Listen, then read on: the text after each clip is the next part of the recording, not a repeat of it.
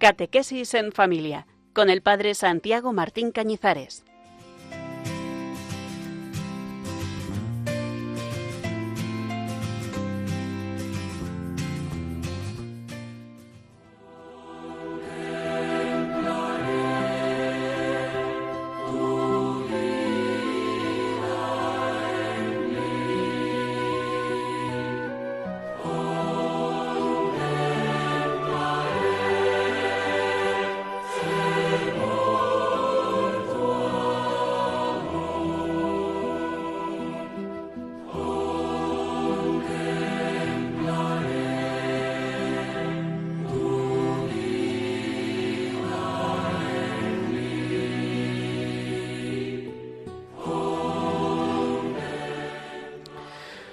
Contemplaré tu vida en mí. Contemplaré, Señor, tu amor. Como cristianos estamos llamados, vocacionados a contemplar al Señor, llamados un día a contemplarlo eternamente. De eso escribió el Papa Benedicto XII en la Constitución Benedictus Deus, tal día como hoy, 29 de enero del año 1330. Hoy, por tanto, hace casi 700 años, siete siglos, que con este documento definía la visión beatífica de los santos. Por autoridad apostólica, reza el documento, definimos que según la común ordenación de Dios, las almas de todos los santos que salieron de este mundo estuvieron, están y estarán en el cielo y paraíso celeste con Cristo, agregados a la compañía de los ángeles. Vieron y ven la divina esencia con visión intuitiva y también cara a cara. Definimos además, continúa el documento, que según la común ordenación de Dios, las almas de los que salen del mundo con pecado mortal actual, inmediatamente después de su muerte, bajan al infierno. Seguramente, por amor a uno mismo, a Dios y a los demás, nos encantaría pensar que el infierno está vacío, que el amor infinito de Dios ha sacado de allí a todos los condenados. Y así es, pero con un matiz. Dios ha invitado a salir y a salvarse a todos los hombres. Nosotros, respondiendo con nuestros actos, aceptamos su salvación. ¿O no? En la actualidad la Iglesia nos enseña a través del Catecismo de la Iglesia Católica que la enseñanza de la Iglesia afirma la existencia del infierno y su eternidad. Las almas de los que mueren en estado de pecado mortal descienden a los infiernos inmediatamente después de la muerte. La pena principal del infierno consiste en la separación eterna de Dios, en quien únicamente puede tener el hombre la vida y la felicidad para las que ha sido creado y a las que aspira. Las afirmaciones de la Escritura y las enseñanzas de la Iglesia, continúa el catecismo, a propósito del infierno, son un llamamiento a la responsabilidad con la que el hombre debe usar de su libertad en relación con su destino eterno. Que nos guste que todos los hombres respondan a la salvación de Dios no quiere decir que todos lo hagan o lo hagamos, aunque todos estamos invitados a contemplar el rostro de Dios. Que el infierno esté lleno o vacío no lo sabemos, podemos intuir que si la Iglesia sigue luchando con los exorcismos contra el poder del maligno, que posea a algunos de sus hijos, no es porque precisamente todas las criaturas de Dios estén respondiendo a su amor.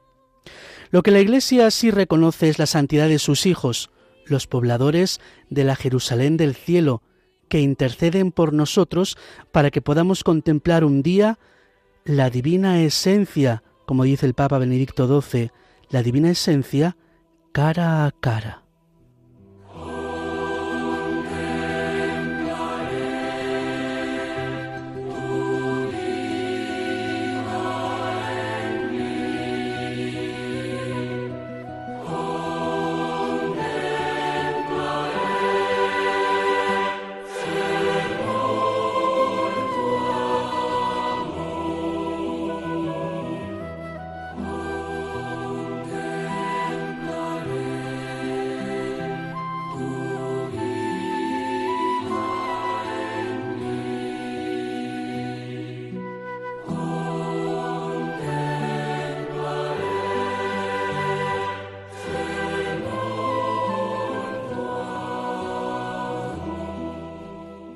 Buenas tardes, un lunes más a este espacio de reflexión, catequesis en familia, con el Padre Santiago Martín Cañizares, este que les habla.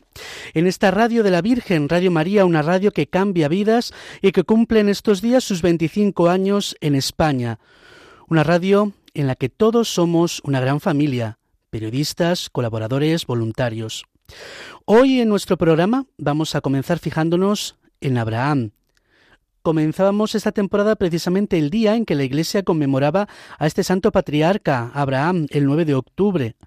Desde entonces hemos meditado sobre los textos de la creación y de la historia de Noé. Terminamos el último día haciendo alusión a la Torre de Babel y a su relación con Pentecostés. Recuerden que pueden volver a escuchar los programas anteriores en la sección de podcast en www.radiomaria.es y que con gusto les atiendo en el correo del programa catequesis en familia 1 arroba radiomaria.es en familia 1 arroba Vamos a comenzar ya este programa con el que comenzamos a estudiar, ayudados por los santos padres, al santo patriarca Abraham. En la segunda parte del programa, hoy nos fijaremos en un santo, San Antonio Abad, y en un comentario suyo sobre la llamada de Abraham a salir de la tierra paterna.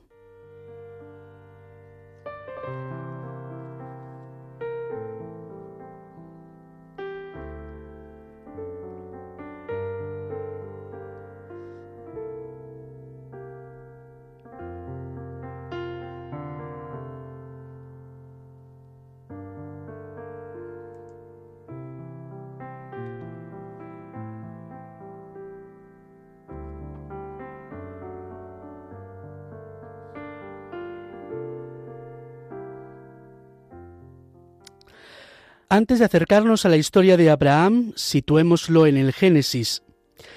Los dos primeros capítulos del Génesis están dedicados a la creación, el tercer capítulo a la caída y los dos siguientes a las consecuencias del pecado. De ahí llegamos al capítulo 6 en que comienza la historia de Noé y del diluvio, terminando toda esa sección con el relato de Babel. A partir del capítulo 12, que vamos a comenzar a continuación, se presentan las historias de Abraham, Isaac, Jacob y José. Con la historia de José y sus hermanos presentes en Egipto, termina el Génesis enlazando con el inicio del Éxodo que narra la historia de Moisés, que todos, de una manera u otra, conocemos bastante bien. Por tanto, para comenzar a hablar de Abraham, nos situamos en el capítulo 12 del Génesis, que comienza así. El Señor dijo a Abraham, Sal de tu tierra, de tu patria y de la casa de tu padre, hacia la tierra que te mostraré. Haré de ti una gran nación. Te bendeciré, haré famoso tu nombre y serás una bendición. Bendeciré a los que te bendigan, maldeciré a los que te maldigan, y en ti serán benditas todas las familias de la tierra. Nosotros, en nuestra sensibilidad religiosa del siglo 2021 diríamos que este texto es vocacional, diríamos incluso vocacional, misionero, porque nos manda a salir de nuestra tierra, de nuestra casa, para vivir en una tierra que Dios nos encomienda. Y espiritualmente no falta razón para escogerlo como título de actividades en torno a la vocación misionera. Podríamos decir incluso que en un sentido espiritual más amplio es salir de nosotros mismos. Sin negar esto, San Cesareo de Arles nos muestra otro tema en torno a estos primeros versículos de la historia de Abraham, el bautismo. Hoy diríamos que es nuestra vocación común, la llamada común a todos los cristianos, la santidad por el bautismo. Todas las cosas escritas en el Antiguo Testamento, escribió San Cesareo, mostraban por anticipado un tipo e imagen del Nuevo Testamento, como dice el apóstol.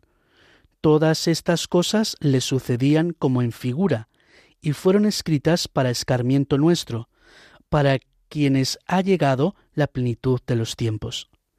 Por eso, si fueron escritas para enseñanza nuestra, lo que leemos que aconteció entonces a Abraham corporalmente, espiritualmente lo vemos cumplido en nosotros, siempre y cuando vivamos en santidad y justicia. Vete, dice el Señor, de tu tierra y de tu patria y de la casa de tu padre. Todo esto, hermanos, creemos y sentimos que se realiza en nosotros mediante el sacramento del bautismo. Nuestra tierra es nuestra carne. Y es verdad que salimos de nuestra tierra cuando al abandonar los usos de la carne seguimos las pisadas de Cristo. Hace mención aquí de los tipos o figuras del Antiguo Testamento. Recordamos que los tipos o figuras son personajes o situaciones que de alguna forma anticipan situaciones del Nuevo Testamento, sacramentos de la Iglesia o a Cristo mismo. Han salido muchas veces en nuestros comentarios, por ejemplo, cuando hablábamos del diluvio se decía que era tipo, figura, diríamos anticipo del bautismo, porque sumergidos en las aguas del diluvio y del bautismo, se nos purifica de los pecados. Pues en este texto, en que Dios ordena a Abraham salir de su tierra para Cesareo de Arles, es también un anticipo del bautismo. Lo que leemos que aconteció entonces a Abraham corporalmente, dice él, espiritualmente lo vemos cumplido en nosotros. Y es que Dios por el bautismo nos invita también hacer un camino espiritual, salir de una vida de pecado a una vida de gracia. Quizá nosotros, acostumbrados a nuestro bautismo de niños, los que lo hemos recibido de niños y que no hemos sido conscientes no lo vemos de una forma tan clara. Por eso una de las cosas que se propone para la catequesis de adultos es ser conscientes, tomar esa conciencia especial de que estamos bautizados, de que estamos en un camino espiritual, de que la llamada de Cristo, de Dios, a la Iglesia se hace a través del bautismo y es un cambio de una vida del mundo a una vida en la Iglesia. Para aquellos que se convirtieron de adultos es mucho más expresivo porque han podido cambiar de una vida lejos de Dios a una vida de gracia dentro de la Iglesia, que es el cuerpo de Cristo. Es un camino que nos ayuda a vaciarnos del pecado para llenarnos de la gracia. San Cesareo de Arles dice que es tan importante lo segundo llenarnos de la gracia de Dios como lo primero, abandonar el pecado.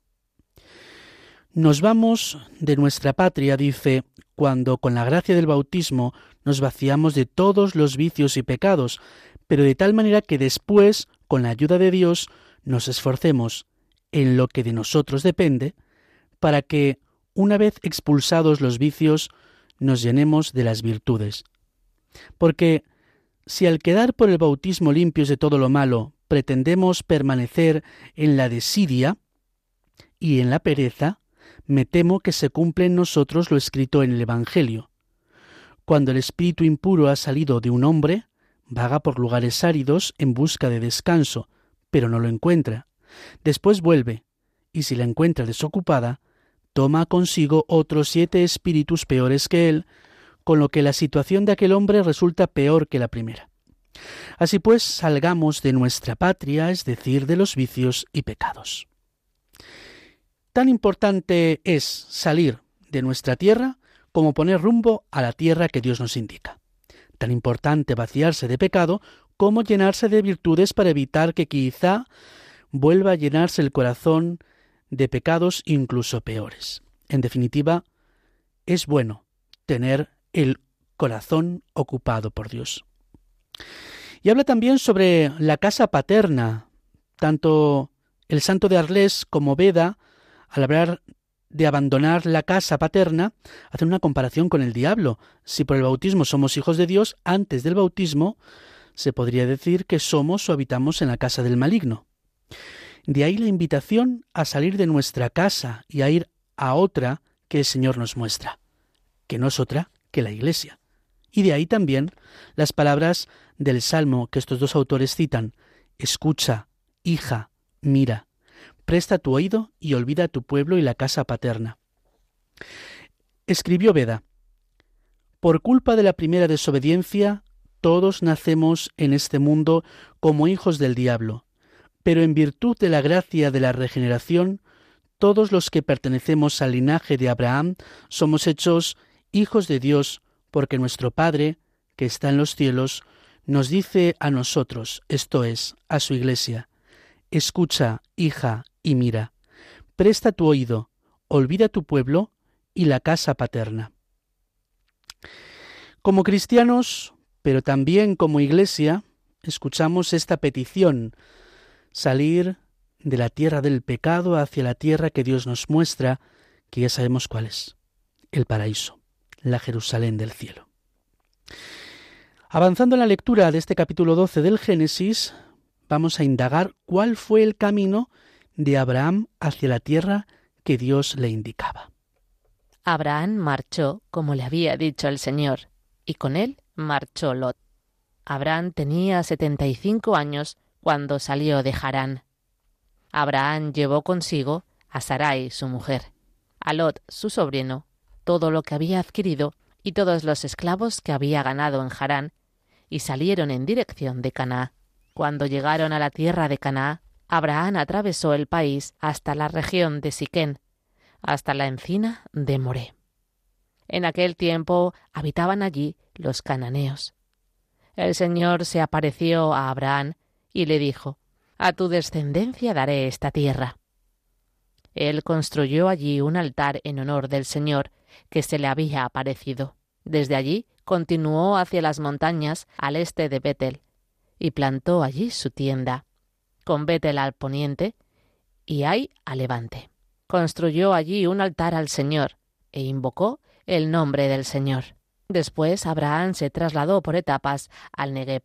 Pero sobrevino un hambre en el país y Abraham bajó a Egipto para establecerse allí, porque el hambre arreciaba en el país. Cuando estaba llegando a Egipto, dijo a Sarai su mujer, Mira, sé que eres una mujer hermosa. Cuando te vean los egipcios dirán, es su mujer, y me matarán a mí y a ti te dejarán con vida. Por favor, di que eres mi hermana, para que me traten bien en atención a ti y salve mi vida por causa tuya. Cuando Abraham llegó a Egipto, vieron los egipcios que su mujer era muy hermosa. La vieron también los oficiales del faraón y la ponderaron ante el faraón. La mujer fue llevada al palacio del faraón. A Abraham se le trató bien en atención a ella y obtuvo ovejas, vacas, asnos, siervos, siervas, asnas y camellos. Pero el Señor afligió al faraón y a su casa con grandes plagas por causa de Sarai, mujer de Abraham. Entonces el faraón llamó a Abraham y le dijo ¿Qué me has hecho? ¿Por qué no me informaste de que era tu mujer? ¿Por qué me dijiste es mi hermana, de modo que yo la tomé por esposa? Ahora pues, aquí tienes a tu mujer, tómala y vete. El faraón ordenó a sus hombres que lo despidieran con su mujer y todas sus pertenencias. Al final, Abraham va a parar a la tierra de Egipto y por miedo a que lo mataran, por ser esposo de una mujer tan bella, le pidió a Sara que dijera que era su hermana. No sé lo que podríamos pensar de este hecho, pero San Agustín lo lee como un acto de confianza en Dios. Cayó que era su esposa, dice el santo de Hipona, pero no lo negó, encomendando a Dios el velar por su castidad y precaviendo, como hombre, las asechanzas humanas. Sucedió lo que Abraham esperaba del Señor. El faraón, rey de Egipto, que la había tomado por esposa, afectado por una grave enfermedad, la devolvió a su marido. Lejos de nosotros pensar que se vio mancillada, pues es mucho más creíble que sus dolencias no permitieran cometer al faraón ese crimen. Abraham calla que es su esposa, pero confía en Dios. Y Dios no lo defrauda. El que le mandó salir de su tierra le protege en el camino. Por su hermosura, Sara es separada de Abraham, pero Dios la devuelve de nuevo junto a su marido. Y viene a decir San Agustín que si Dios intercedió, no deberíamos pensar que el faraón hubiera tenido relaciones con Sara, ya que Dios puede devolvérsela, es evidente que Dios lo hace de forma perfecta. San Ambrosio dice, está presente Dios, defensor del matrimonio, a quien nada está oculto, nada se le escapa, del que nadie puede reírse. En el camino de la vida, de la vocación, de la santidad en el matrimonio, no deja de haber a veces piedras, tropiezos y situaciones difíciles. Pero rezamos por tantos matrimonios que a pesar de las dificultades son la imagen y el reflejo del amor de Cristo a la Iglesia. Con su amor nos demuestran a los demás el amor de Cristo. Queridos matrimonios, tener estas palabras de San Ambrosio presentes en vosotros. Está presente Dios, defensor del matrimonio. Como iglesia, seguimos escuchando la voz que nos dice, sal de tu tierra, de ti mismo. Nos ayudan a meditar ahora las carmelitas samaritanas del Sagrado Corazón que interpretan este canto.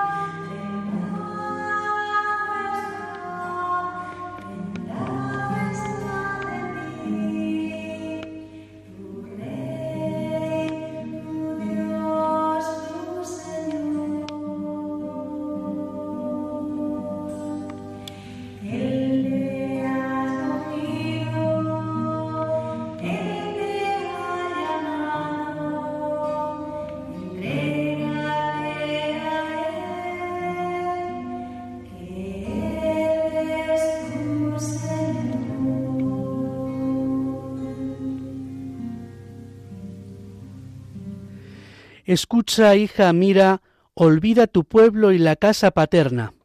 Palabras del Salmo que, como decíamos, son sinónimas de las que recibió Abraham. Sal de tu tierra y de la casa de tu padre. Son, en definitiva, también las que nosotros recibimos en nuestro bautismo, como decía San Cesario de Arles. Hemos de salir de la tierra del pecado para adentrarnos en la tierra de la gracia que el Señor nos muestra por el bautismo. Queridos amigos, queridos oyentes, seguimos en Catequesis en Familia. Les habla el Padre Santiago Martín Cañizares y hoy hemos comenzado con el capítulo 12 del Génesis. Profundizamos la historia de Abraham, ayudado siempre por los padres de la Iglesia. En esta segunda parte de nuestro programa vamos a retomar esos primeros versículos de la llamada a Abraham con un comentario del santo que se celebra el 17 de enero, San Antonio Abad. Dice él, hay hombres que son llamados por la ley del amor establecida en su naturaleza y por el bien primordial que está en la naturaleza originaria en su primera creación. La palabra de Dios vino a ellos y no dudaron de ella, sino que la siguieron con premura, como el patriarca Abraham. Cuando Dios vio que Abraham había aprendido a amarlo, no por la enseñanza humana, sino por la ley que estaba implantada en su naturaleza originaria, se le apareció y le dijo, Vete de tu tierra y de la casa de tu padre, y ven a la tierra que yo te mostraré. Y él marchó sin ninguna duda, pues estaba preparado para su llamada. Quienes conocen la historia de este santo se darán cuenta de que hay dos detalles en los que San Antonio Abad se puede ver identificado con Abraham esa preparación de la que habla para escuchar la palabra de Dios y la premura de la contestación de Abraham. Dios va preparando el corazón del hombre para hablarle, para hablarle y que conteste con esa agilidad y premura que caracterizó a Abraham y que también caracteriza a San Antonio Abad. Es la experiencia de conversión de el Santo Patriarca y de este santo. El 17 de enero celebrábamos su memoria y el oficio de lectura toma el texto de la vida de San Antonio escrito por San Ambrosio. Escuchemos el relato de su llamada, de su vocación. Escuchemos cómo contesta con premura hasta por dos veces. Cuando murieron sus padres, Antonio tenía unos dieciocho o veinte años, y quedó él solo con su única hermana, pequeña aún, teniendo que encargarse de la casa y del cuidado de su hermana. Habían transcurrido apenas seis meses de la muerte de sus padres, cuando un día, en que se dirigía, según costumbre, a la iglesia, iba pensando en su interior cómo los apóstoles lo habían dejado todo para seguir al Salvador, y cómo, según narran los hechos de los apóstoles, muchos vendían sus posesiones y ponían el precio de la venta a los pies de los apóstoles para que lo repartieran entre los pobres. Pensaba también en la magnitud de la esperanza que para éstos estaba reservada en el cielo.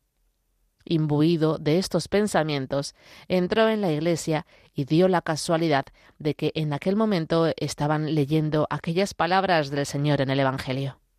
Si quieres llegar hasta el final, vende lo que tienes, da el dinero a los pobres, así tendrás un tesoro en el cielo, y luego vente conmigo.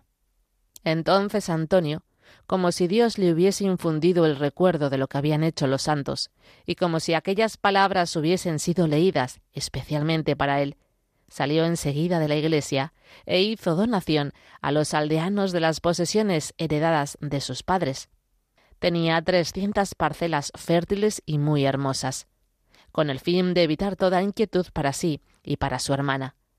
Vendió también todos sus bienes muebles y repartió entre los pobres la considerable cantidad resultante de esta venta, reservando solo una pequeña parte para su hermana. Habiendo vuelto a entrar en la iglesia, oyó aquellas palabras del Señor en el Evangelio. No os agobiéis por el mañana Saliendo otra vez, dio a los necesitados incluso lo poco que se había reservado, ya que no soportaba que quedase en su poder ni la más mínima cantidad. Encomendó su hermana a unas vírgenes que él sabía eran de confianza, y cuidó de que recibiese una conveniente educación.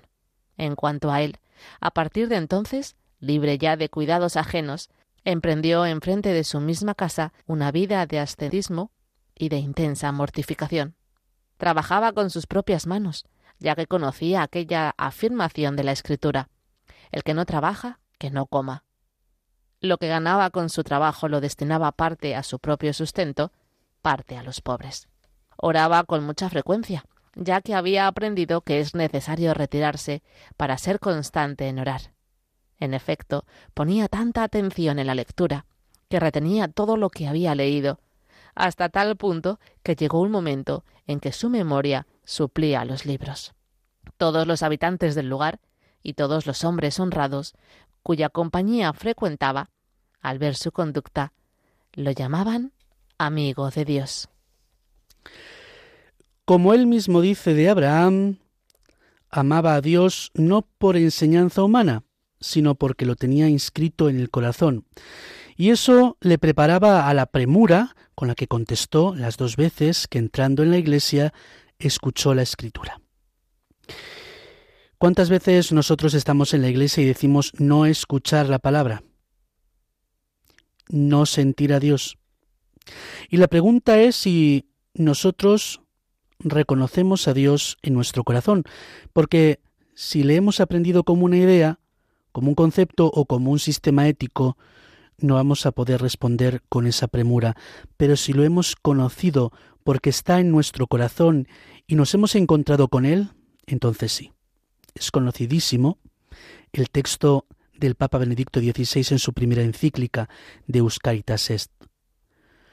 No se comienza a ser cristiano por una decisión ética o una gran idea, sino por el encuentro con un acontecimiento, con una persona, que da un nuevo horizonte a la vida y con ello una orientación decisiva. Abraham se encontró con una palabra que le llamaba. San Antonio Abad con una palabra proclamada en la liturgia que le llamaba. La pregunta es, ¿y tú? ¿Y yo? ¿Nos hemos encontrado con la palabra? ¿Con la palabra que se hizo carne en Jesucristo? Al finalizar nuestra segunda parte, esta reflexión, pongámonos en oración y oremos con la palabra de Dios, sobre la palabra de Dios, usando algunos versículos de los Salmos.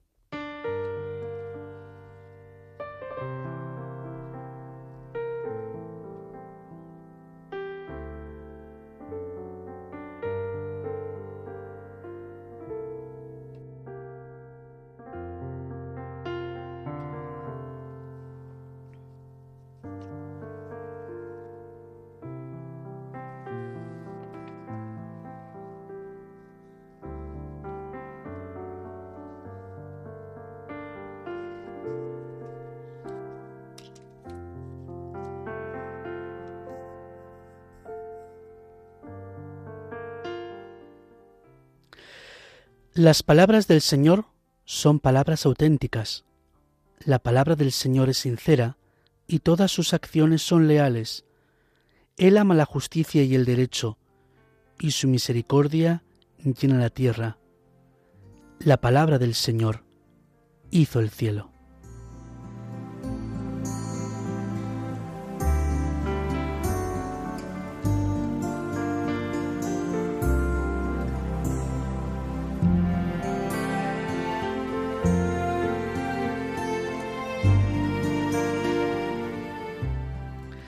Bendecid al Señor ángeles suyos, poderosos ejecutores de sus órdenes, prontos a la voz de su palabra. Bendecid al Señor ejércitos suyos, servidores que cumplís sus deseos. Bendecid al Señor todas sus obras, en todo lugar de su imperio. Bendice alma mía al Señor.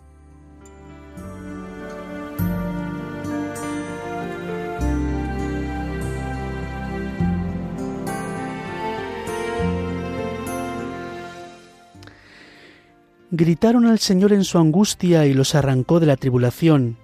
Envió su palabra para curarlos, para salvarlos de la perdición. Cumpliendo tus palabras, te busco de todo corazón, no consientas que me desvíe de tus mandamientos.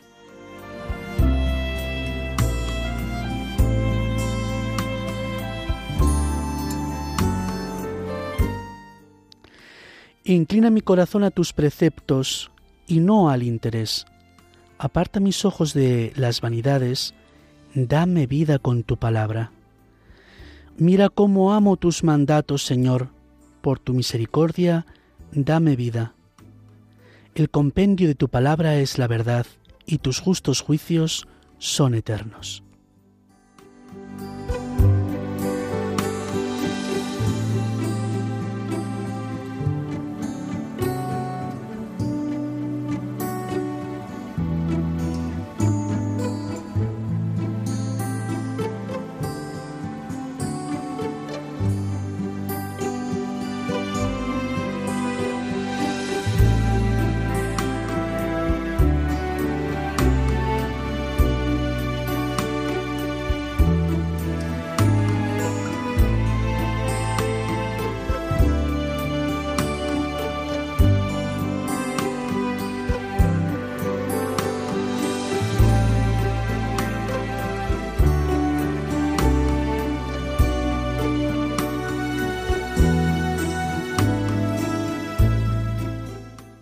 Veinticinco años de Radio María, como ya hemos dicho al principio del programa. Veinticinco años emitiendo oración, formación e información. Veinticinco años y lo que nos queda. Finalizamos con estos buenos deseos nuestro programa de hoy. Nuestro programa de Catequesis en Familia con el Padre Santiago Martín Cañizares. Hemos hoy comenzado a leer la historia de Abraham, el capítulo 12 del Génesis, ayudados, como siempre, con la interpretación de los padres de la Iglesia. Ellos ven en la llamada a Abraham a salir de la tierra una llamada a los hombres a salir de la tierra del pecado para introducirse en la vida de la Iglesia a través del bautismo. Abraham confió en el Señor y se puso en camino. El camino le llevó a Egipto, donde tuvo que disimular, diciendo que Sara era su hermana, no su esposa, debido a la hermosura de Sara y al miedo a que a él lo mataran por ello. Pero el faraón quiso tomarla por esposa, y Abraham confió en el Señor, que se la devolvió sana y salva. Como decía San Ambrosio, está presente Dios, defensor del matrimonio.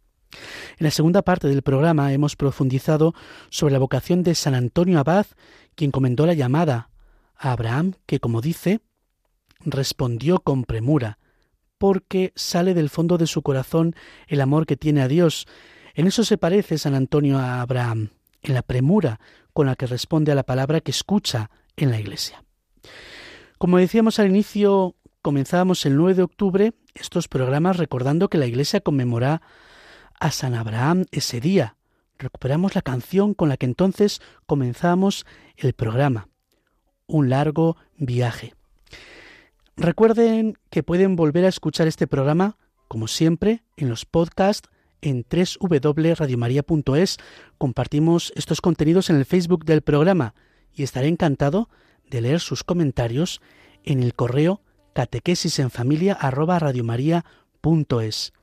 Luz con paz. La vida y la vocación es un viaje largo de recorrer, siempre con el Señor. Inseguridad los que crucé. Fueron muchos días de tanto duda,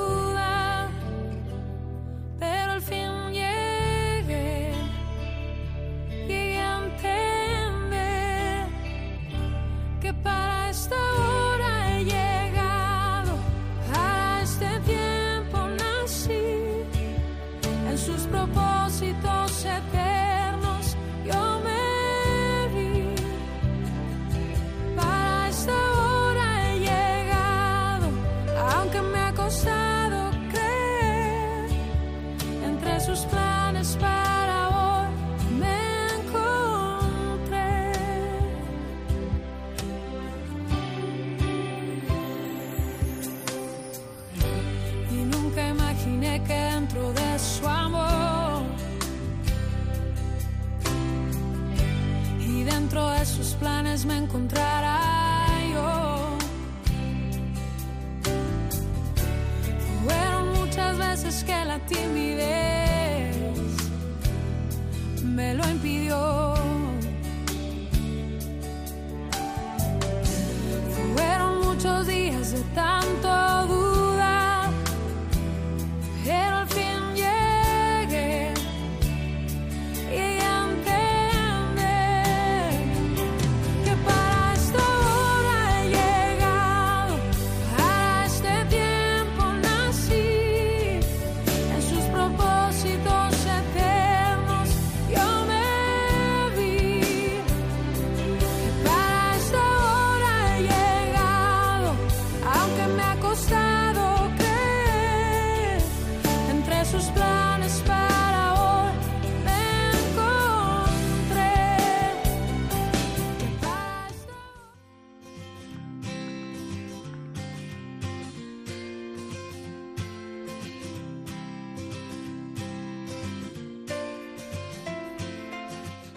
Catequesis en familia con el Padre Santiago Martín Cañizares.